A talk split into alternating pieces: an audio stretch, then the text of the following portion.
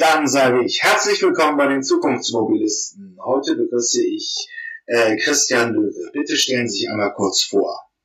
Ja, schönen guten Tag. Ich freue mich sehr, heute dabei zu sein. Ähm, große Ehre und ähm, freue mich, über diese Themen zu sprechen.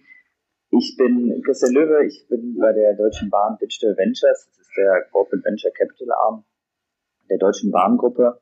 Ähm, und ich glaube, besonders im, im, im, so im deutschen Raum sind wir bekannt als die DB und teilweise auch nur auf die, auf die Züge äh, begrenzt mit unseren ICEs und ICs und Regios.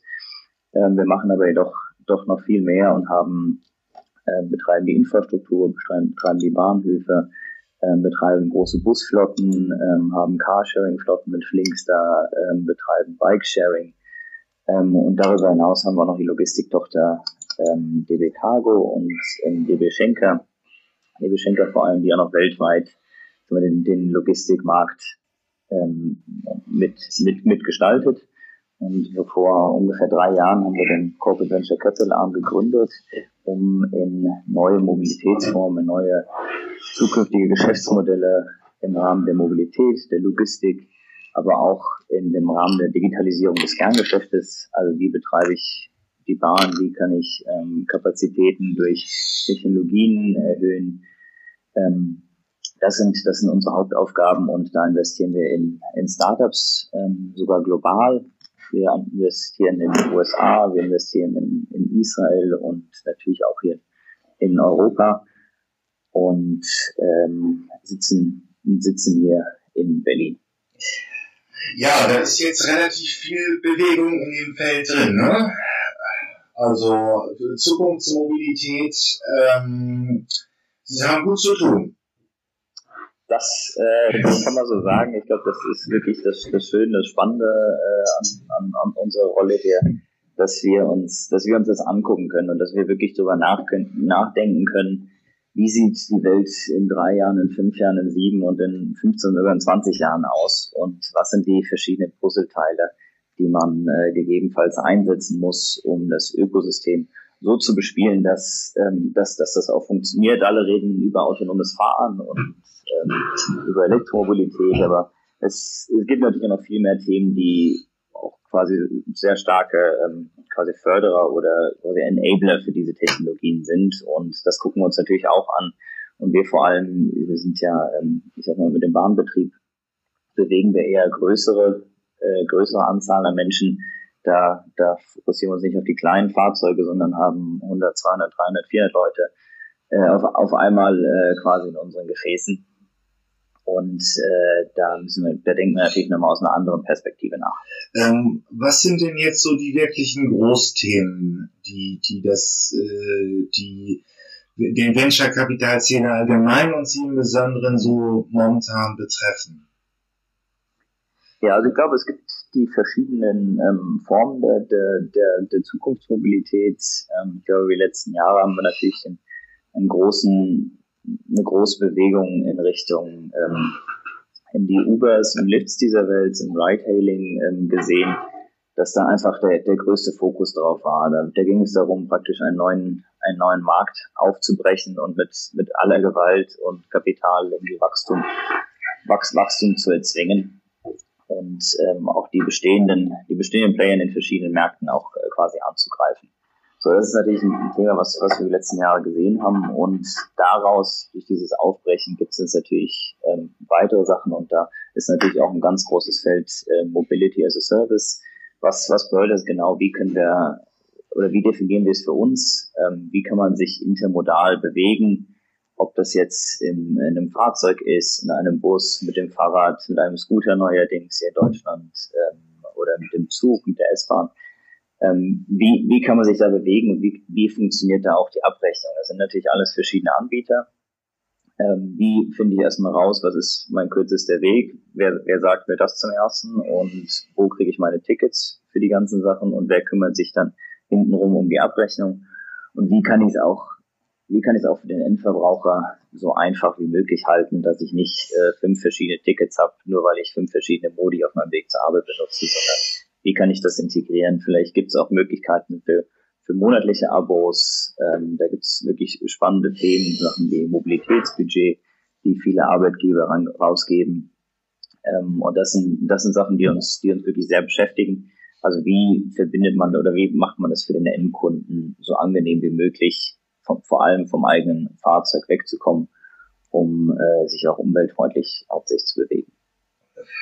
Also ähm, wir haben, ich spüre jetzt raus, wir reden jetzt wieder sehr stark über das Thema Intermodalität. Ähm, das bedeutet, wenn wir uns das mal aus einer Nutzersicht anschauen, ich bin, lebe in Berlin, bewege mich meinetwegen, ich komme in Berlin an, aus Hamburg mit der Bahn, oh, kann man machen.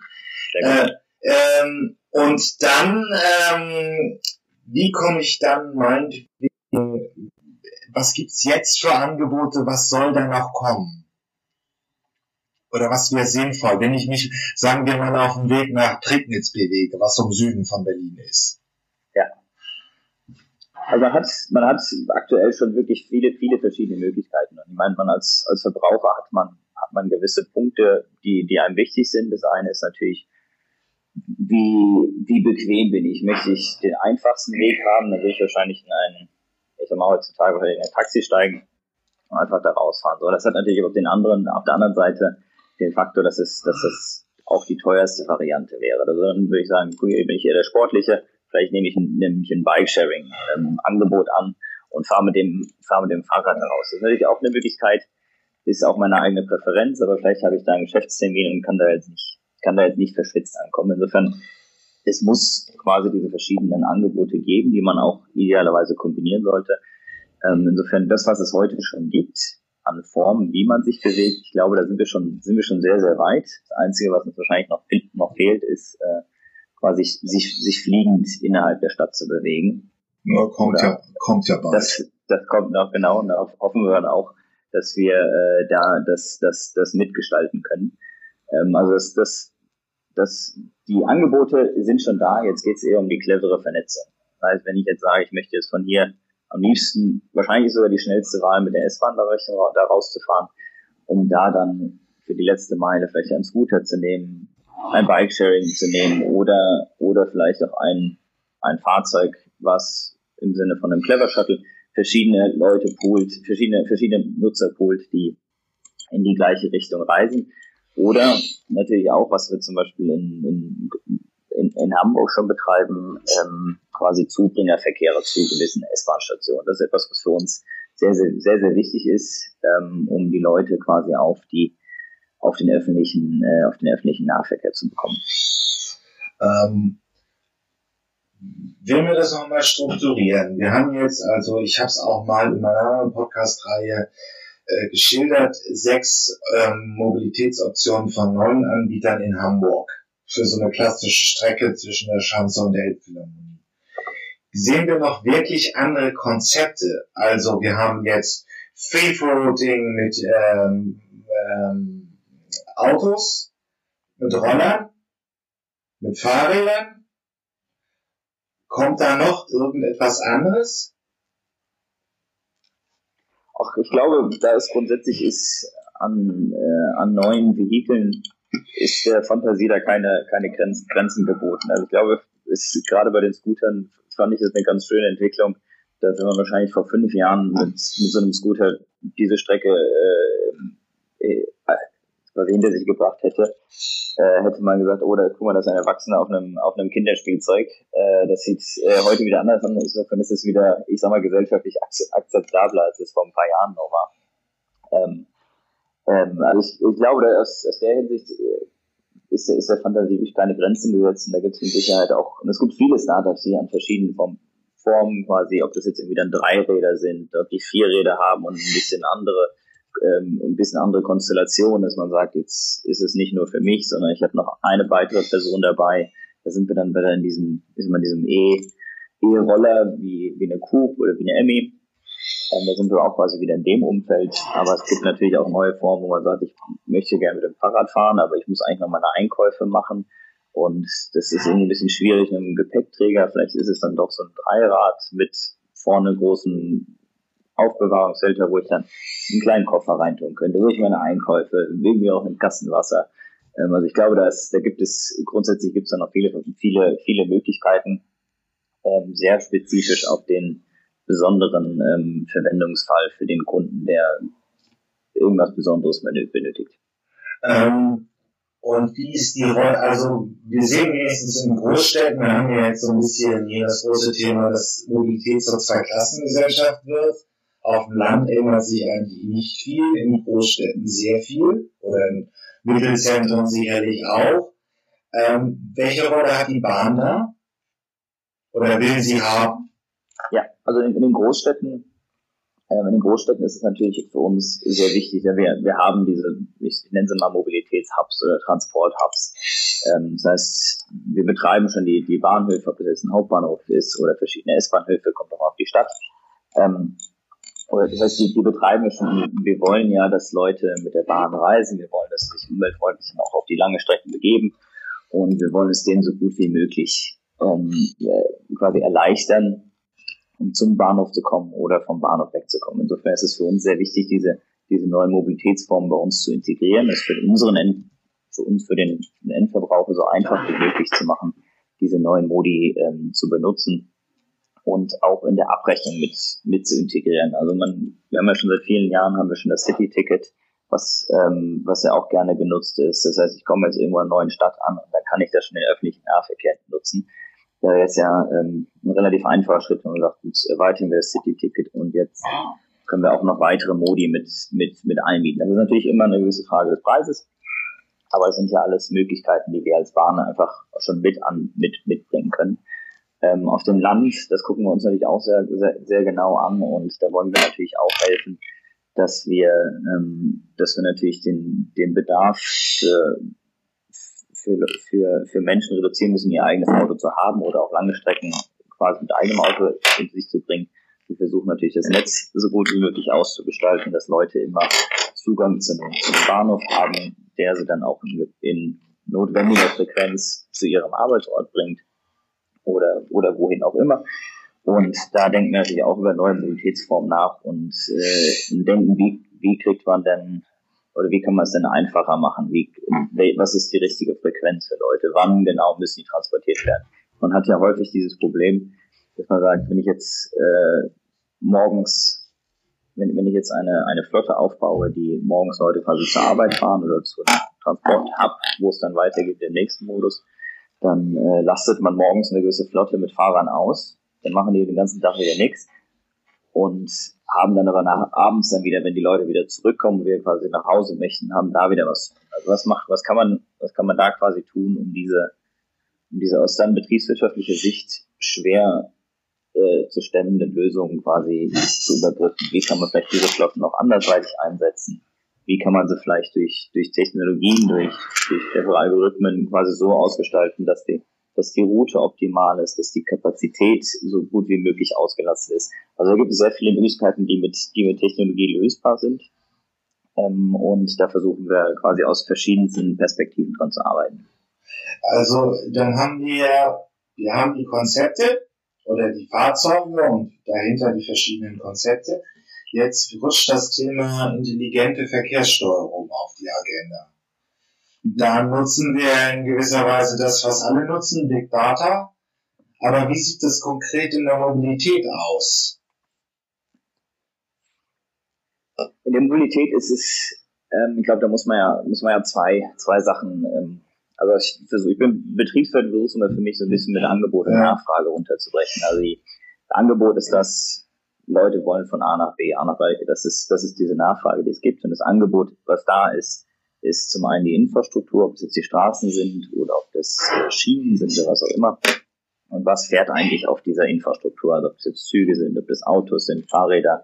Also es gibt diese, diese verschiedenen Modi, die kombinierbar sind, um die gewisse Nachfrage praktisch dahin, dahingehend zu, zu, zu treffen und um zu gucken, was ist eigentlich genau der richtige, die richtige Lösung dafür. Und da gibt es natürlich, wenn man darüber nachdenkt, wie viel, wie viele Menschen alleine in, ich sag mal, in Berlin, in Hamburg oder auch also in Deutschland gesamt quasi leben, dann, dann sind das Daten, die, die kann kein Mensch mehr verarbeiten. Insofern kommen wir die, aus diesem Big Data Bereich und müssen dann auch quasi bei neue Technologien versuchen, diese Daten auch auszuwerten, um dann auf der einen Seite das quasi kurzfristig auszugestalten. Das heißt, wie kann ich quasi mein, mein Angebot anpassen? Nehme ich jetzt, wenn wir bei einem Busbeispiel werden, nehme ich jetzt einen größeren Bus, einen kleineren Bus, ähm, vielleicht sogar nur ein Van, wo nur fünf, sechs reinpassen. Ich meine, das sieht man jetzt zum Beispiel mit, mit, mit Moja in, in, in Hamburg, da passen, ich glaube, sechs, sechs Leute rein.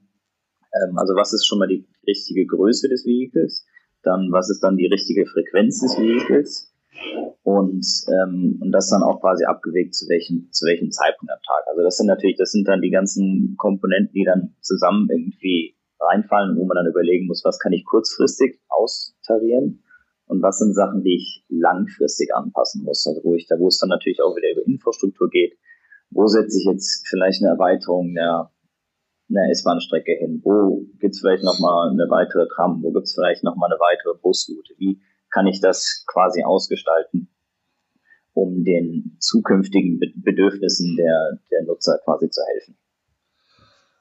Ähm, ja, und was kauft man dann so als Wenn oder wo beteiligt man sich als Venture-Kapitalgeber? Was sind das für konkrete Unternehmen? Mhm. Wir haben zum Beispiel, ähm, wo wir gerade schon so ein bisschen über, über Flotte gesprochen haben, wir haben eine, in eine Plattform investiert, die heißt RideCell, ein Startup, die sitzen in, in, in San Francisco und was die entwickelt haben, ist praktisch eine, eine Flottenmanagement-Plattform, wo ich eine Flotte von Fahrzeugen, ähm, aber auch die aktuell, ich sag's mal, für, nur für Carsharing genutzt wird, auch für andere Services quasi aufschließen kann. Das heißt, diese, diese Carsharing-Flotte, ähm, ein relativ einfaches Beispiel ist, unter der Woche funktioniert das super als Carsharing, weil Leute quasi diesen das eigentlich so günstig wie möglich, sich aber trotzdem so bequem wie möglich von A nach B bewegen möchten. Aber an einem Freitagabend, an einem Samstagabend, wo man vielleicht irgendwie äh, sich dann mit Freunden trifft, äh, mal das eine oder andere Bier zu, zu viel hatte, dann ist Carsharing keine Option mehr. Insofern, wie könnte man vielleicht dann diese, diese Flotte, die dann theoretisch nicht benutzt wird zu diesem Zeitpunkt oder benutzt werden kann, wie kann man die öffnen für, ähm, für, für, für andere Services? Wenn man da jetzt sagen kann, gut, dann packe ich da jetzt Fahrer rein und die nehmen sich jetzt genau diese Flotte und, und bedienen dann genau den, die Nachfrage, die es an einem Freitag, an einem Samstagabend wann auch immer gibt, um quasi das, das, die Angebot und Nachfrage äh, quasi wieder richtig, wieder richtig zu matchen. Und das ist, ähm, diese Plattform bewegt jetzt natürlich quasi vom Carsharing her, ähm, versucht dann ähm, aktuell die schon über verschiedene Services anzubieten aber im Endeffekt reden wir dann über eine Konvergenz, die in Richtung autonomes Fahren geht. Also autonomes Fahren ist ja, wenn man es wenn runterbricht aus Betreibersicht, ist das ja, man muss eine, eine Flotte betreiben, was jetzt sehr ähnlich zu einer Carsharing-Flotte ist.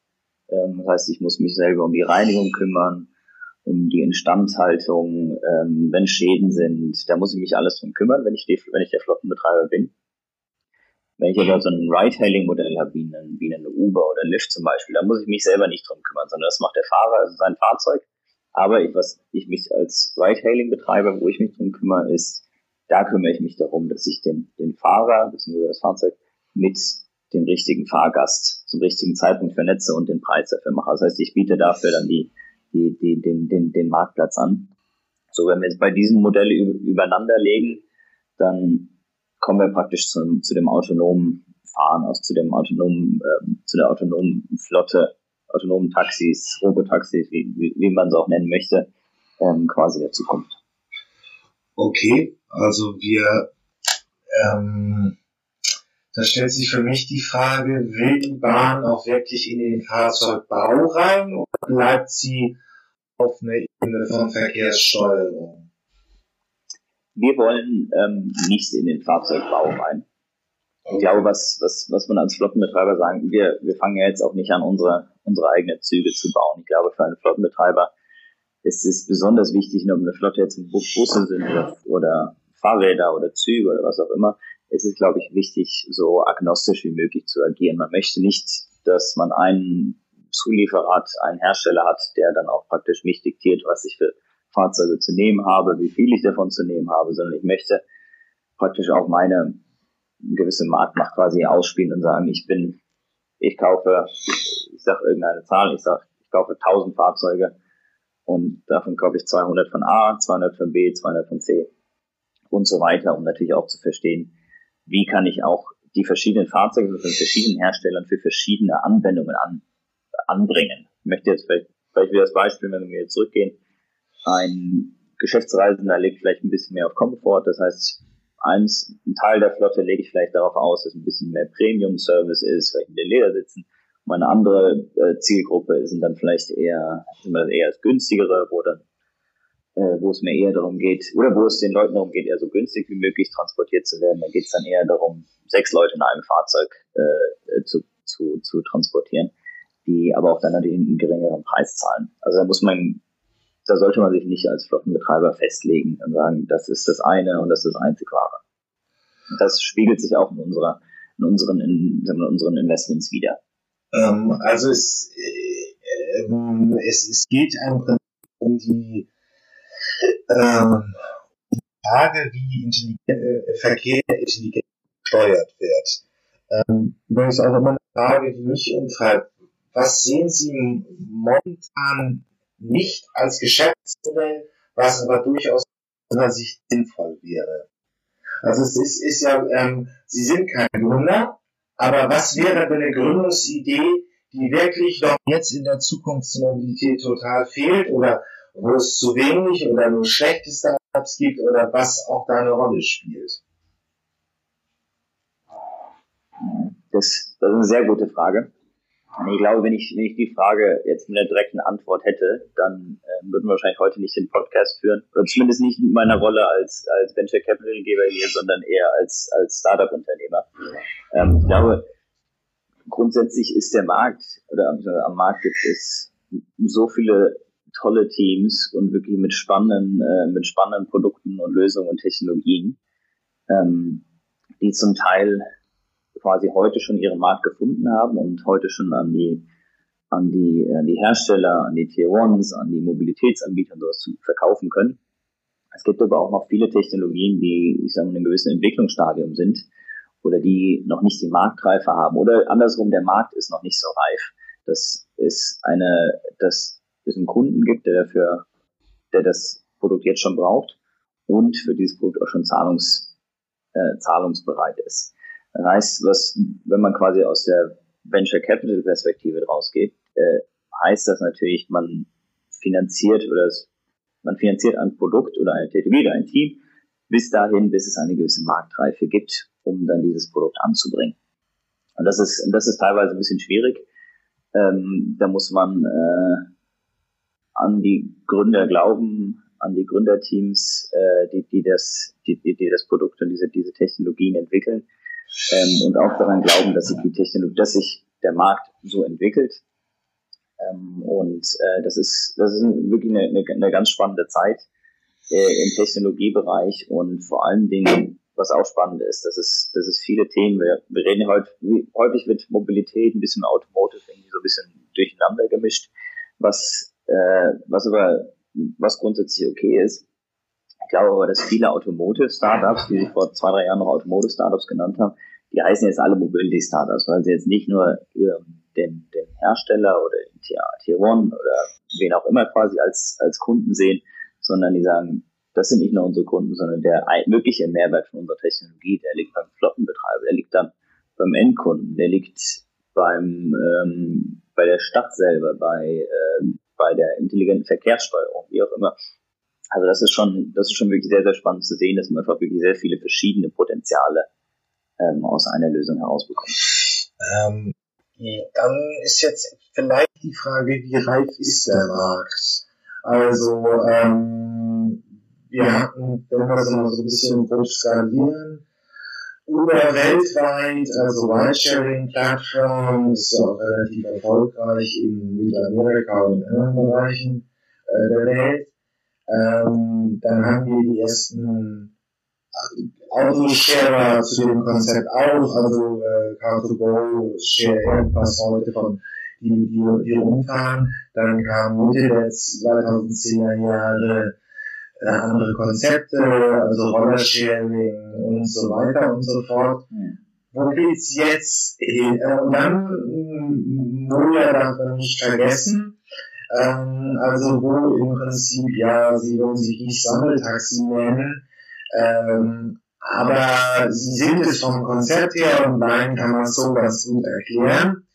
Äh, da gilt Kleiberschaft, da fällt Kleiberschaft Blau, die einfach nur eben äh, mit äh, Elektrobussen fahren, aber es ist vom Konzept her ja ähnlich. Ähm, was kommt jetzt in den nächsten zwei, drei Jahren auf den Markt in der Mo Zukunftsmobilität und was wird da noch eine Veränderung sein? Ich glaube, was, was sehr, sehr wichtig ist, ist die, wo wir vorhin schon kurz drüber gesprochen haben, die, die intelligente Verknüpfung dieser Modi. Also das ist einfach auch für den Endverbraucher einfacher macht, diese Modi, verschiedenen Modi zu benutzen und es auch quasi zum eigenen Vorteil zu nutzen. Ja, man hat das viele Themen, warum ist ein Uber in Mittelamerika erfolgreich, warum ist es in Nordamerika erfolgreich, liegt auch daran, dass es da die Regulierung zulässt. Bei uns lässt die Regulierung es nicht zu. Insofern können sie ja auch nicht erfolgreich sein. Also sie würden sich niemals Deutschland als erfolgreichen Markt irgendwie auf die, äh, auf die Fahne schreiben, weil sie ja einfach nicht zugelassen sind von der, von, von dem, von dem, von dem Thema her. Und im Endeffekt muss man auch sagen, bei denen geht es darum, es geht Wachstum, äh, Wachstum zu allen Kosten. Und erfolgreich kann man natürlich auch in gewisser Weise definieren. Äh, ich glaube, wir haben es jetzt auch über die Börsengänge ähm, der beiden, also von Uber und Lyft gesehen. Sie sagen, tolle Geschäftsmodelle, aber ob wir jemals profitabel werden, das können wir nicht sagen. Selbst in autonomen Fahren, und wer weiß, wann das kommt, wissen wir nicht, ob wir profitabel sein werden. Also erfolgreich ist immer noch mal eine relative, eine relative Betrachtung der Themen. Und ähm, ich meine, im Endeffekt, worum, worum geht es eigentlich? Es geht darum, dass, dass Leute sich, vor allem im urbanen Raum, wo wir uns ja meistens drüber unterhalten, quasi von, von A nach B bewegen. Und da gibt es ähm, äh, da gibt es aber auch nur verschiedene Formen, also verschiedene Möglichkeiten, wie man sich da bewegt, ob es ein Auto ist, ob es ein Fahrrad ist, ein Scooter, wie auch immer. Da haben wir auch vorhin schon mal kurz darüber gesprochen, dass es mit Sicherheit die Fantasie da keine Grenzen lässt, wie, wie so ein Vehikel aussehen kann. Aber es geht darum, das alles intelligent zu verknüpfen. Für den, um es für den Endverbraucher so einfach wie möglich zu machen. Ich glaube, es war Madrid, was auch so ein Regulierungsthema ist, die letztes Jahr ja auch die, die Scooter zugelassen haben und ähm, dann 16 verschiedene, ich glaube, es waren 16 verschiedene Anbieter eine Zulassung bekommen haben.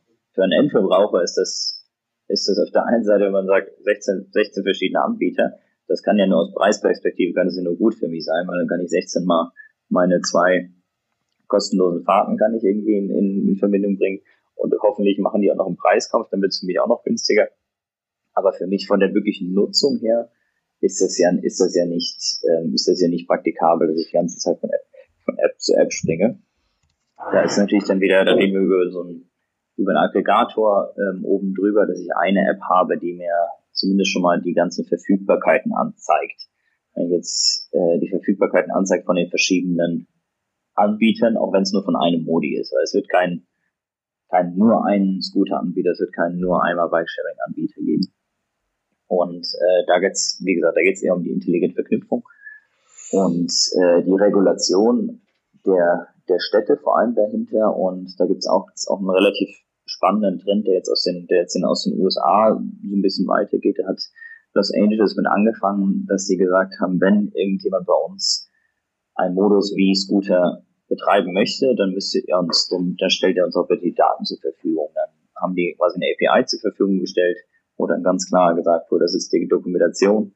Und wir möchten jetzt gerne fast in Echtzeit wissen, wie viel habt ihr auf der Straße, wann werden die benutzt, von wo, nach wo, um auch wieder daraus lernen zu können, wie baue ich vielleicht auch eine Infrastruktur auf, um zu sagen, wie kann ich das alles besser regulieren. Wenn ich jetzt weiß, dass gewisse, gewisse Fahrten immer von diesem besonderen Punkt A zu einem besonderen Punkt B gehen, dann sollte ich vielleicht mal drüber nachdenken, ob ich da vielleicht dedizierte Parkplätze dafür einrichte, ob ich da vielleicht sogar das vielleicht komplett verbiete und sage, dann mache ich vielleicht dann einen, einen Shuttle hin à la. Vielleicht, vielleicht ist das der richtige, vielleicht ist der, der bessere Weg. Aber da wird, da wird es in den nächsten Jahren auf jeden Fall auch viel Bewegung geben, dass die Städte einfach intelligenter werden aufgrund der Daten, die sie bekommen, um sie dann auch zu nutzen für die kurzfristige Planung, aber auch für die langfristige Planung in, in Richtung Infrastruktur. Also das große Thema Smart City kommt dann. Aber, genau. aber ähm, Smart Cities brauchen wir dann auch irgendwie autonome Fahrzeuge. Mhm. Wie kommt, also wir, wir haben die Testläufe in den USA, die jetzt auch schon für die Öffentlichkeit zugänglich sind. Man kann das wirklich bezahlen und erfahren. Wie kommt das in Europa als Thema?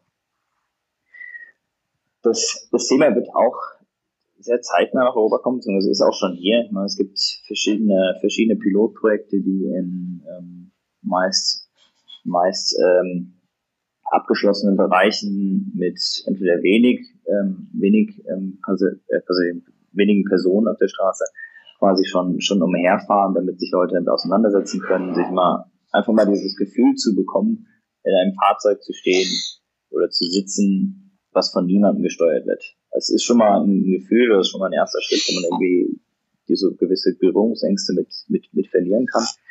Ähm, das heißt, das wird, das wird hier schon gemacht. Und glaube, der nächste Schritt wird dann auch sein, dass dann auch mal auf öffentliche Straßen, wo es auch schon, ähm, wo es auch schon gewisse Bekanntmachungen gab, dass das jetzt auch in den nächsten Monaten kommt.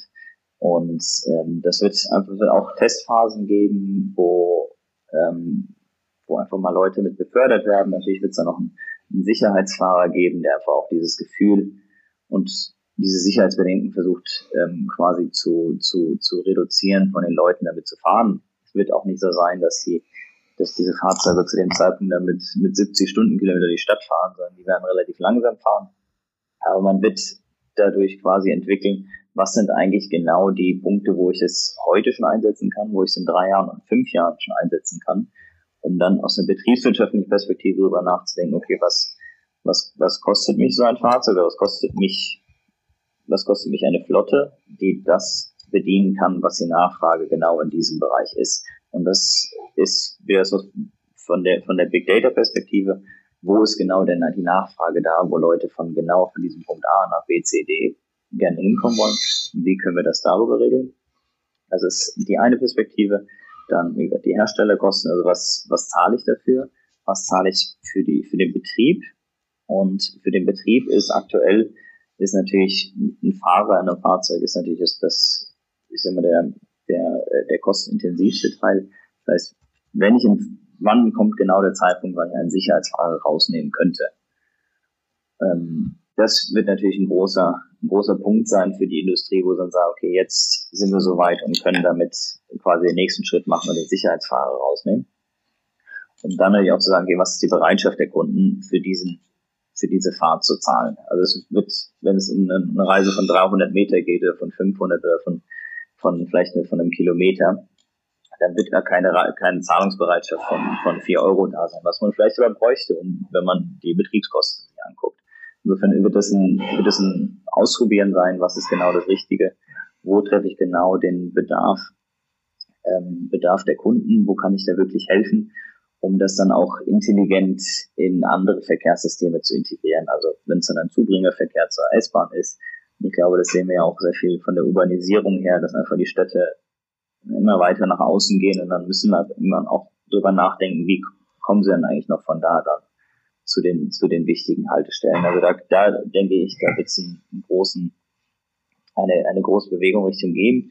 Und da haben dann die ÖPNV haben dann Interesse daran, oder insgesamt alle Mobilitätsanbieter. Also es wird, das wird meines Erachtens so die ersten Themen sein, die kommen werden.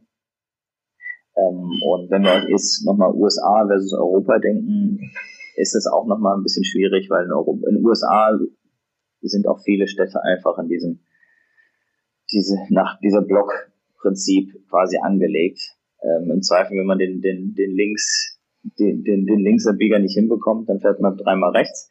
Das, das funktioniert dann auch.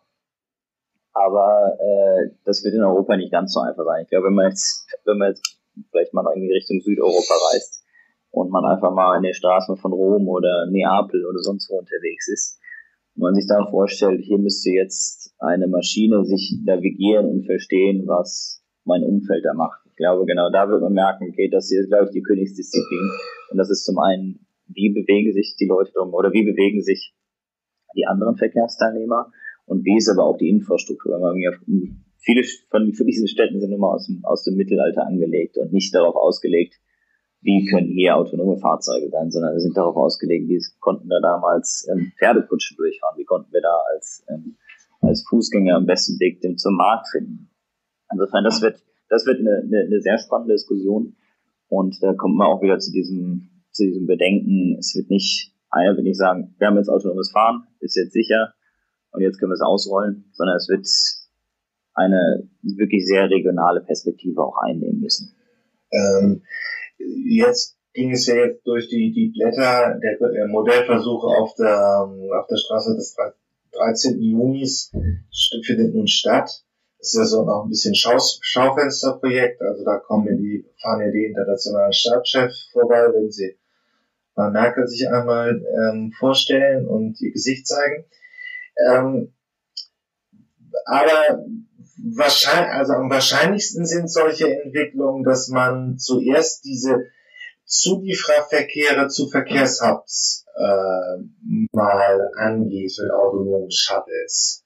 Also diese Modellversuche sind so ein bisschen Showcase und wir zeigen, was technisch machbar ist und Deutschland ist Technologieführer in den Zukunftstechnologien. Aber realistischer wäre es, wenn ich einfach irgendwie äh, die S-Bahn-Station Charlottenburg irgendwie, ich sammle aus den Wohngebieten um, um dieses Charlottenburg die Passagiere ein, fahre sie zum äh, zur, zur S-Bahn-Station und äh, dann geht's halt weiter. Und diese und diese kleinen Zuliefererverkehre, die werden immer mehr durch automatisierte Shuttles bedient und dann ähm, ja äh, geht's halt weiter mit den klassischen Verkehrsträgern, S-Bahn und U-Bahn.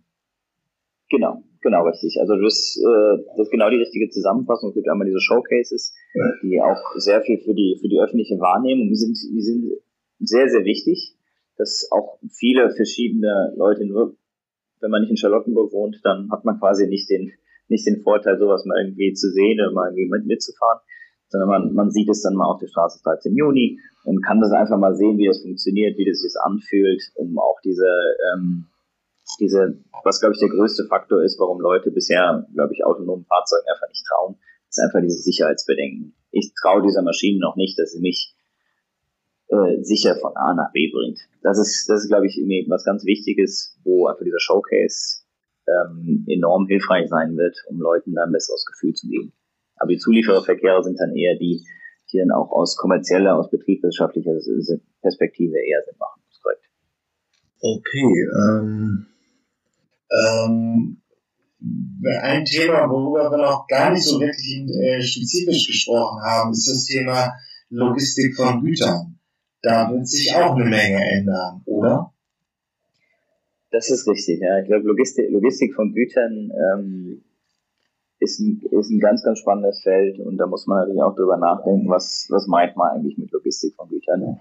Ähm, viele, viele denken da vielleicht nur an die großen an die großen Container, die auf den Schiffen äh, stehen. Und andere denken aber eigentlich eher an die, an die Amazon-Pakete, die auf einmal mit Drohnen bei mir im Vorgarten landen. Ähm, da gibt's auch wirklich ein großes Verständnis oder eine große, eine große Lücke, was, was eigentlich Logistik bedeutet und was es für uns eigentlich auch im Alltag bedeutet. Ich glaube, wir sehen es äh, sehr viel ja aktuell schon und vor allem zur Weihnachtszeit ist das ein, ist das ein Riesenproblem, wo wir auch wieder zu, zurück zur intelligenten Verkehrssteuerung ähm, es ist ein Riesenproblem, dass dann auf einmal dann die ganzen DHL, die UPS, die FedEx dieser Welt stehen dann in zweiter Reihe und äh, blocken den Verkehr ab morgens um acht. Das wird ja einfach sehr, sehr schwierig für das gesamte, für das gesamte Verkehrssystem sowas aufzufangen. Das heißt, wie kann man sowas vielleicht, wie kann man sowas lösen? Also geht es darum jetzt eher, sollen die Trucks kleiner werden und es wird jetzt nur noch mit Fahrrädern ausgeliefert? Sollen, ähm, soll es vielleicht von der Infrastruktur her anders werden, dass man nicht die großen Warenhäuser kurz außerhalb der Stadt hat und man sagt, man nimmt jetzt vielleicht so kleine, ich sag's mal, Micro-Hubs innerhalb der Stadt, die mit etwas weniger Fläche, aber auch mit weniger Volumen quasi umgehen können, die aber von da aus dann auch im kleineren Umkreis dann verteilt werden. Aber wie macht man das dann wieder? Wie kommen eigentlich dann die, die ganzen Pakete dahin und diese Umlagerung? Also da gibt's das wird auch sehr, sehr wichtig, dass man da dass es da auch ein intelligentes System gibt von der, ähm, von der, von der Verteilung her der Güter, ähm, weil im Endeffekt geht es ja darum, man, es wird, wird immer kleiner, bis es dann wirklich darum geht, dass es das eine kleine Paket bei, ähm, bei Herrn bei Herrn X und bei Frau Z äh, im Nachbarhaus quasi abgegeben werden. Wie kann man solche Probleme lösen, indem man vielleicht gewisse Sachen bündelt und dann wieder entbündelt zu einem anderen Zeitpunkt? Ich glaube, das wird das ist eine, ganz, ein ganz spannendes äh, Verhältnis, besonders im, im urbanen Raum. Ähm, und was sind da die wirklich großen Themen, in die man investiert? Also was sind Startups, die da relevant werden?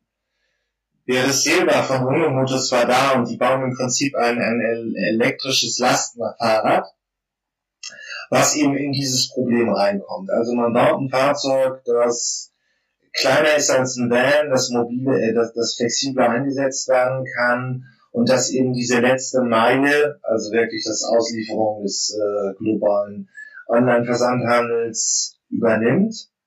Ähm, was kommt da als nächstes? Soll dann irgendwie in irgendeiner Form intelligenter werden oder nicht?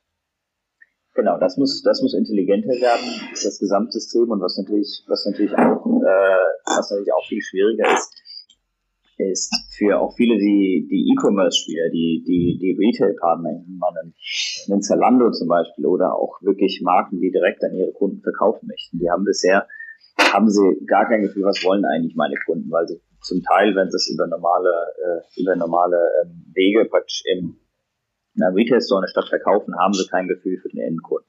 Wenn man denen jetzt aber die Möglichkeit gibt, ihr könnt jetzt auch selber über einen Dritten an diesen Endkunden liefern und, versteht auch ein bisschen besser, was will der eigentlich, wann will der was, wieso will der was. Und diese, diese Insights daraus zu generieren, das ist, ähm, das glaube ich, sehr, sehr, das ist sehr, sehr wichtig. Und äh, da muss man gucken, wer ist quasi genau der richtige, der richtige Spieler in dem Markt. Und da ist auch ein ganz, ganz fragiles, fragiles System, weil man große Spieler hat, wie eine, wie eine DHL oder eine Hermes. Äh, man hat aber auch kleine Spieler wie zum Beispiel Ono, die dann an kleine Fahrradkuriere äh, und sowas liefern, aber haben die dann auch wieder die richtigen Kunden, die auch genug Volumen mit reinbringen, um ein Micro, Micro-Hub, was wieder einem anderen gehört, quasi auszulassen. Also wie ist genau da das Zusammenspiel? Und äh, das häufig haben wir auch so ein bisschen Glück und dann fällt, fällt das eine irgendwie das andere rein und dann und dann passt es und man kommt zu dem richtigen Volumen. Ähm, also wirklich ein sehr, sehr sehr, sehr fragiles System, aber ein spannendes Umfeld, wo es schwierig wird, dass sich da ein Gewinner rauskristallisiert, ähm, sondern es wird, es werden viele, viele, viele Teilnehmer im Markt bleiben. Aber wir reden auch da noch ein bisschen über eine Entwicklung in Großstädten. Also dass, dass ich, dass ich sagen wir in der in der Auslieferung von Paketen, wir kennen jetzt nun alle äh, äh die großen Dienstleister in dem Bereich und äh, wir kaufen mit 70-prozentiger Wahrscheinlichkeit auch fleißig im Onlinehandel ein. Ähm, wenn wir Deutsche sind. Ähm, aber, und es wird zunehmend eine Belastung, aber das ist eher noch ein Phänomen, was in Großstädten als schwierig empfunden wird. Und da werden auch Lösungen, neue Lösungen kommen müssen. Ja, ja. Ich glaube, in den Großstädten, ähm, obwohl in Großstädten und aber auch im Land, kann man sich auch als E-Commerce-Spieler, wenn wir jetzt alle zu 70 Prozent online bestellen, kann man sich da auch selber in gewisser Weise differenzieren. Man muss natürlich nicht zwingend den, den, den günstigsten Anbieter als ein großer als ein großer E-Commerce-Player quasi wählen, der das dann der das dann liefert. Und das ist dann vielleicht sogar ein Problem, dass die, dass die Fahrer danach incentiviert sind, wie viele Pakete sie pro Stunde abgeben. Dann, ähm, ich sag's mal ganz platt, dann wird er, dann ist er eher incentiviert, das Paket einfach über den Zaun zu schmeißen, als er wirklich Mühe gibt, äh, das neue äh, Kaffeeservice beim Nachbarn abzugeben. Also das heißt, da gibt's auch wieder eine, eine andere Perspektive wen nutze ich eigentlich genau als Anbieter dieser Produkte, was dann aber immer noch betriebswirtschaftlich für mich sinnvoll ist. Also das ist dann, glaube ich, auch auf dem urbanen wie auf dem, auf dem äh, in der Großstadt, äh, wie, wie im ländlichen Raum quasi das Gleiche. Im ländlichen Raum sind dann eher die Distanzen ein bisschen größer, wo ich auch das Problem habe, wie komme ich da jetzt schnell hin zum nächsten und wie komme ich dann quasi wieder direkt zum nächsten weiter, äh, zum nächsten Haus. Und warte ich da jetzt noch drei Minuten, nachdem ich einmal geklingelt habe, oder äh, mache ich mich direkt auf den Weg und ähm, sage, ich habe ihn nicht angetroffen und gebe es in der Postfiliale ab. Okay, also so ein bisschen Anreizsysteme. Okay, dann bleibt mir auch nicht viel zu sagen, außer mich zu bedanken. Was möchten Sie uns noch mitgeben auf den Weg in die Zukunftsmobilität, Herr Löwe? Ich würde gerne noch mitgeben, dass wir offen für, für neue Formen, neue Konzepte, für alles sind und einfach mal einfach alles ausprobieren, was, was es an Möglichkeiten gibt. Sobald wir uns irgendwie ein bisschen damit wohlfühlen, einfach mal ausprobieren, einfach mal verstehen, was bedeutet das eigentlich und einfach mal aufs eigene Auto verzichten. Das ist immer gut, auch für die Umwelt. Okay, genau. vielen Dank, bis dann. Also, vielen Dank. Jo, tschüss. So, das Gespräch